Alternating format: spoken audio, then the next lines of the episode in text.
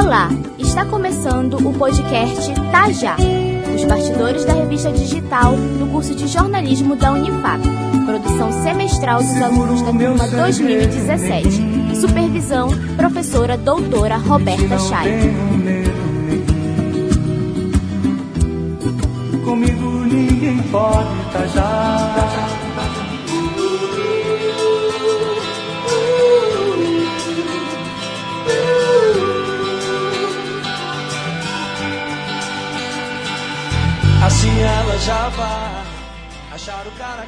Olá, ouvinte. Começa agora o sétimo episódio do podcast Tajá. Programa que expõe aí o processo de produção, os bastidores da revista Tajá. Toda semana nós trazemos um repórter, um editor, para nos contar como está sendo aí a apuração das notícias, a formação das pautas. Aqui comigo está a Anésia Lima. Oi, Anésia. Olá, Cláudia. Olá, ouvinte. Aqui no estúdio, a editora Vitória Barreto, ela é da Editoria de Educação. E também o repórter Renato Conceição. Hoje ele vai falar um pouco sobre o Enem 2019. Então, Cláudio, hoje está recheado. Lembrando que a primeira e a segunda edição da revista já estão no ar. Então, toda semana nós temos atualizações ali. Você pode acessar www.tajarrevista.com e seguir o nosso perfil no Instagram, arroba também, onde diariamente publicamos ali os bastidores, o processo de produção e o dia a dia dos repórteres da revista. Então, vamos começar o bate-papo falando com a Vitória. Oi, Vitória, seja bem-vinda. Oi, Anésia, muito obrigado pelo convite. É, é um prazer estar aqui com vocês. Muito bem, Vitória, primeiro, explica como é ser editora. É, ser chefe de uma editoria é você estar ali sempre cobrando os teus repórteres para que no final saia um, um, bom trabalho e, e você seja, tanto você quanto os seus repórteres sejam bem é, vistos né, pela produção, pelo conjunto né, da produção. Muito bem. E até agora, nessa segunda edição, quais foram as dificuldades enfrentadas nesse processo? É, nós tivemos várias dificuldades. É, houve troca de pauta várias vezes, uh, algumas, alguns desentendimentos ali no interior do, do, do, processo de criação, mas aí são, são coisas que a gente tem que relevar e seguir em frente. Como a pessoa responsável por não deixar a editoria cair, Vitória, como é uma reunião de pauta com vocês ali? Né? Vocês, a tua equipe de repórteres, como vocês fecham as matérias, aí, como vocês decidem, até porque a pauta da educação é muito forte aqui no Amapá é, é a classe mais melhor organizada, né? É o maior sindicato, enfim, como é aí o como que tu gerencia as pautas que são levadas adiante? Então, né, na última vez eu falei assim: olha, eu que vou delegar as pautas, vocês não vão ter o poder de escolher as pautas. E aí, como eu sou muito, muito coração mole, eu falei, olha, vocês podem escolher as pautas de vocês, tudo bem, mas desde que vocês não troquem em momento algum. E é, foi o que aconteceu, né? Ninguém trocou, porque eu fui pulso firme com eles. E basicamente é assim, que a gente, a gente tem que ter o, o o pulso firme com eles, né? E tem que ter paciência também. Muito bem. E agora nessa produção jornalística. Nós já estamos na sétima edição do podcast e essa pergunta é sempre repetida. Tu escolheu fazer o artigo de opinião ou foi uma reportagem? Olha, no, na última edição eu escolhi fazer o artigo de opinião, que foi sobre o massacre na escola em Suzano, em que eu homenageio né, os mortos e faço uma breve pincelada acerca do porte de armas no país, né? O que, que o que, que, vai acarretar se, se isso for é, aprovado, né? A, o, a mudança no Estatuto do Desarmamento que dá ao poder do brasileiro carregar uma arma, ter uma arma na sua casa e poder portar ela por onde ele for. Então, foi, foi sobre isso que eu falei, basicamente, no meu último artigo de opinião. Muito bem, é uma ótima reflexão e esse artigo de opinião já está na revista. Quem quiser ler, quem quiser é, apreciar essa obra da Vitória, ficou muito legal o texto. E agora, para a segunda edição, o que é que nós temos? Para a segunda edição, eu estou preparando uma grande reportagem sobre a Escola Estadual Barão do Rio Branco, que completa 73 anos, no dia, no, agora no dia 20 de abril. Então, eu acho que vai ser muito legal. Eu estudei na, no, no Barão do Rio Branco, quando ainda era é, lá na, no prédio da Avenida Fábio, o antigo prédio, né, o primeiro prédio, e era muito legal, assim É, só que depois, né, saiu de lá e foi para outro local e começou o descaso do governo estadual acerca do, do prédio da escola que é um patrimônio do Amapá, né, do estado do Amapá. Vitória, agora outra atribuição do editor é corrigir as matérias que chegam. Então ele não vai direto para o editor-chefe, passa pelo crivo aí da editora. Como foi para você, que é aluna como nós aqui, embora a, a disciplina simule o funcionamento de uma redação, pode haver esse conflito com de funções, né? Como foi para você corrigir as matérias dos seus colegas? Como foi para você criticá-los em alguns, alguns momentos, né? Já que você afirmou ter pulso firme em, vários, em várias ocasiões. E conta. Então, durante as correções, né, na última edição, no último lançamento, eu tive problemas assim acerca de concordância, de erros de português, mas aí são, são coisas que as pessoas que estão no quinto semestre de jornalismo já deveriam ter um encaminhamento melhor, né? Então, mas aí não é problema para mim corrigir esse, tipo de, de, erros, jamais. Eu estou sempre ali para ajudar eles, né? Quanto às edições, eu não tive nenhum problema em falar é, sobre o que estava errado aqui, o que estava errado ali, o que podia tirar do texto, né? Eu acho que houveram, houveram é, fases que eu que acho que o meu repórter sabia que estava errado e que eu deveria realmente mexer naquilo ali, entendeu? Então eu não precisa nem falar com ele. Já foi aí um, um, um caso que aconteceu. Mas, no geral, nenhum repórter tem nenhum problema comigo de, de, de eu falar, é, de eu ser pulso firme e falar o que eu quero ou o que eu não quero no texto dele. Muito bem, agora para finalizar esse bate-papo, o que foi que tu mais gostou de, de ser editora? O que eu mais gosto de ser editora é, sobretudo, mandar, brincadeira. Mas eu gosto de aprender a liderar, né? Liderar é uma coisa que vai servir para o futuro, para o mercado de trabalho realmente.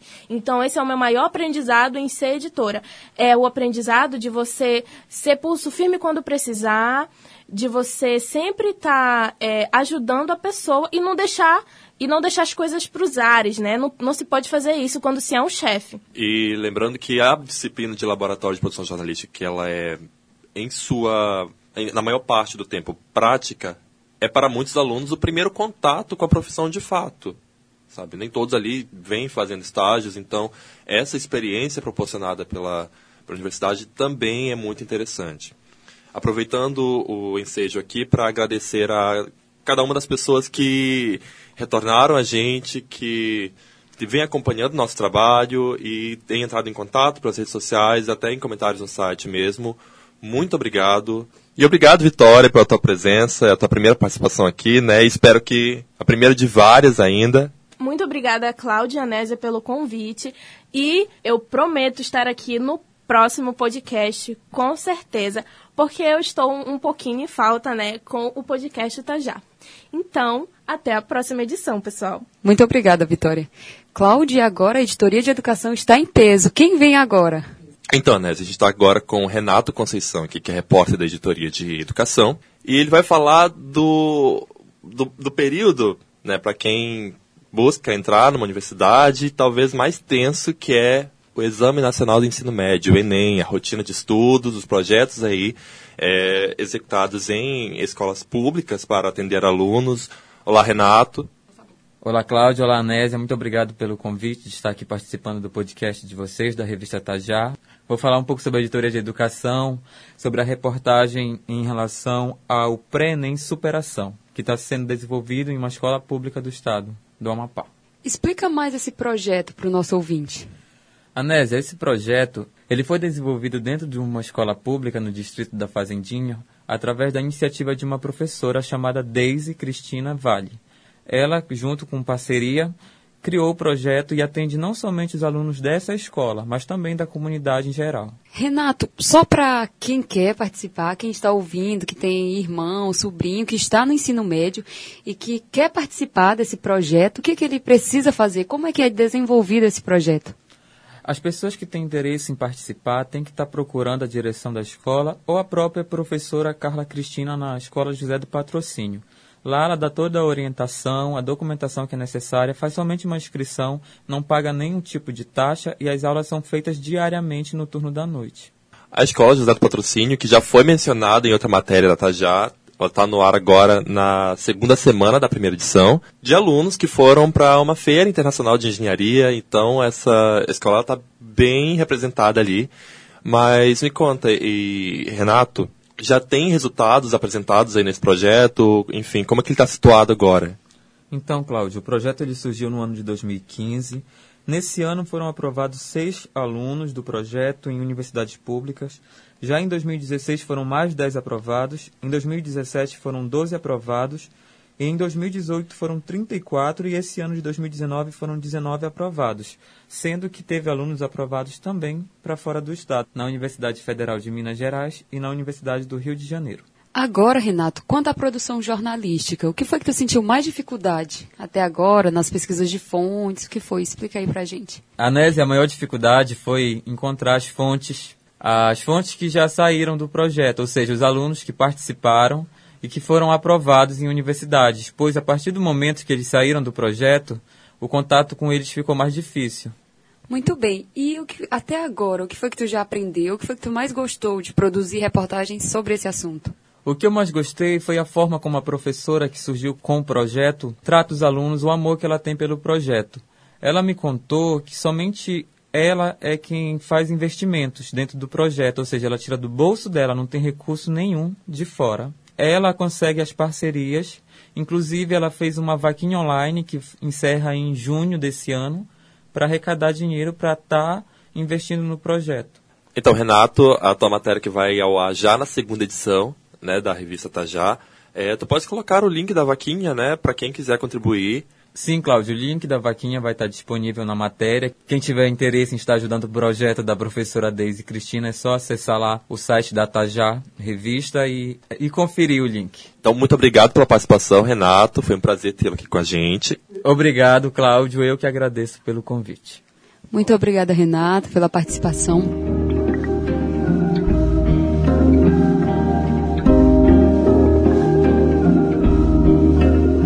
Você está ouvindo o podcast Tajá. Meu filho, deixa esse som te Anésia, saindo um pouco aqui da, desse assunto de educação, dessa editoria, a gente recebe agora o repórter da editoria de meio ambiente, o Tiago Nunes, que trouxe uma matéria muito bacana sobre a situação das áreas de ressaca aqui do Amapá. Então, seja bem-vindo, Tiago. Obrigado, Cláudio. Como foi, Tiago, o processo de apuração da tua matéria? O processo de apuração foi, em parte, muito tranquilo, né? Consegui falar com a Rosemary Koga, que é coordenadora do TED Plan, que pôde falar sobre o mapeamento, né? O TED Plan trabalha na questão do saneamento básico, e pôde falar do mapeamento deles, que eles estão fazendo projeto em seis cidades do estado do Amapá, né? O que ajudou bastante na minha pesquisa, já que tem é, relação, as áreas de ressaca tem relação direta, né, com a falta de planejamento urbano, com a falta de saneamento básico, com o êxodo rural e uma série de fatores. E aí, Tiago, a tua matéria, ela traz uma riqueza de dados, de números a nível nacional, estadual, municipal muito grande. É, como tu fizeste para conseguir estes dados todos e trazer para o teu trabalho? É, como eu falei, a Rosemary me ajudou bastante. Foi a partir dela que eu consegui fazer toda a minha apuração. É, houve muita pesquisa, fui na SEMA, na Secretaria de Meio Ambiente, falei com a Marta Brito, que inclusive mora numa área de ressaca, e pôde me ajudar em dobro, falando sobre a situação dela, morando num local é, de ressaca, numa área alagada, e como, Ana, como educadora ambiental que ela é dentro da SEMA. Então, Tiago, esse que é um problema não só de saúde pública, saneamento básico, mas também é, social. Me conta como foi para ti, como jornalista, como jornalista amapaense, inclusive, é, trabalhar essa temática. Olha, o estudo me ajudou bastante a ter um olhar social né, sobre as áreas de ressaca, porque a minha editoria é de meio ambiente. Eu fui para falar sobre as questões ambientais que estão acerca da área de ressaca. Porém, foi o que eu descobri dentro da minha reportagem que vai muito além, que são questões sociais, que são pessoas que vivem ali, que moram à margem da sociedade, são pessoas que não têm condições de pagar um aluguel ou de pagar suas contas e acabam precisando fugir para esses lugares, até mesmo da, uma das primeiras áreas de ressaca do Amapá, né, que é a Lagoa dos Índios, foi formada por escravos, pessoas Sim. que viviam à margem, pessoas que eram, estavam fugindo. Ainda hoje é assim, são pessoas que fogem de algum lugar, principalmente dos interiores, tentando algo melhor na cidade, e quando não consegue, acaba se refugiando dentro das áreas de ressaca. Muito bem, Tiago. Lembrando que a revista já está no ar, você pode acessar em tajarrevista.com. E aí me conta o que, que tu estás preparando para a segunda edição. Bom, agora eu vou falar sobre as situações dos canais da cidade de Macapá, né? Que refletem diretamente sobre a área urbana, já que os canais dividem ruas, a gente convive com os canais, eu moro próximo de um, inclusive. Então é importante falar sobre o trabalho que a prefeitura vem fazendo em alguns e o trabalho que não vem sendo em outros. Há uma discussão também ali no canal das Pedrinhas que os moradores que moram sobre o canal vão ser retirados de lá e a, a, ainda está tendo algumas assembleias, discussões. De novo a pauta social ela surge, né? Exatamente, de novo a pauta social surge. Eu quero trazer essa questão para dentro da minha reportagem, falar do canal das Pedrinhas, falar sobre como a, a prefeitura tem é, se colocado diante dos canais da cidade. Essa situação específica não é da prefeitura, né? É relacionada ao governo federal, já que é uma área da Marinha. E eu estou buscando, no momento, eu estou buscando dados sobre isso. Já falei com o secretário de manutenção urbana na cidade, que pôde me falar como são feitos os trabalhos atualmente, de quanto em quanto tempo. Pôde me falar também sobre a questão das chuvas, né? Que tenha alagado alguns lugares de Macapá e de como esse trabalho não pode ser feito com tanta frequência em época de chuva, somente no verão que é possível fazer retirada de lixos, limpezas, e também sobre a conscientização social, porque não basta só a prefeitura ou algum órgão público limpar o local. É importante que haja toda uma conexão entre a sociedade, as pessoas que ali moram ao redor e ao, com o poder público, né? Sim, sim. Então, já estou ansioso para ler a tua matéria. Muito obrigado. obrigado pela participação. Eu que agradeço, Cláudio. Muito obrigado. E está chegando ao fim o sétimo episódio da revista Tajá. Cláudio, quem quer nos acompanhar nas redes sociais, quem quer é, ler essas reportagens no site, o que, é que a pessoa tem que fazer, Cláudio? Então, acesse lá www.tajarrevista.com. Acesse também o perfil no Instagram, arroba. As atualizações são semanais no site e na, no, no perfil do Instagram são o processo de produção, os bastidores da revista. Então acesse lá, curta, espalhe, compartilhe, comente. E, e um agradecimento especial para a equipe de diagramação da revista que fez um trabalho impecável estruturando o site, editando os podcasts, realizando as, as, publicações ali no Instagram. Então, Jomar, Maria, Ivna, Yannick, muito obrigado. Tá? Vocês foram essenciais para esse processo. Tchau e até a próxima. tchau, tchau. Por hoje é só. E o céu que vai no alto, dois lados deram as mãos, como eu fiz também.